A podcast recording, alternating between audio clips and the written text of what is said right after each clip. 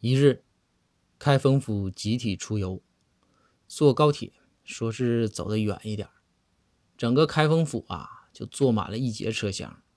这赵虎呢，为了拉近和领导的距离，主动的要求坐在包大人身边。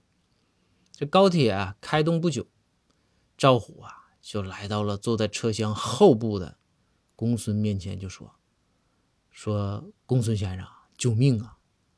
这包大人脱鞋呀，这味儿也太大了。公孙就说：“说那你和他说呀，你说大人脱鞋有味儿，别让他脱了呗。”赵虎说：“没用啊，但是大人说的挺有道理的。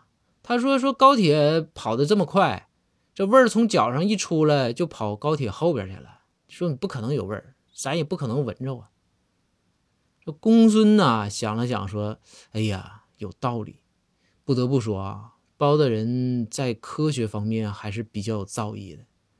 他这说的是物理学的惯性啊。那这样，你呀，你回去，你骗下子包大人，你让他呀原地蹦一下，这样他一蹦，高铁快呀，不就把包大人甩外边去了吗？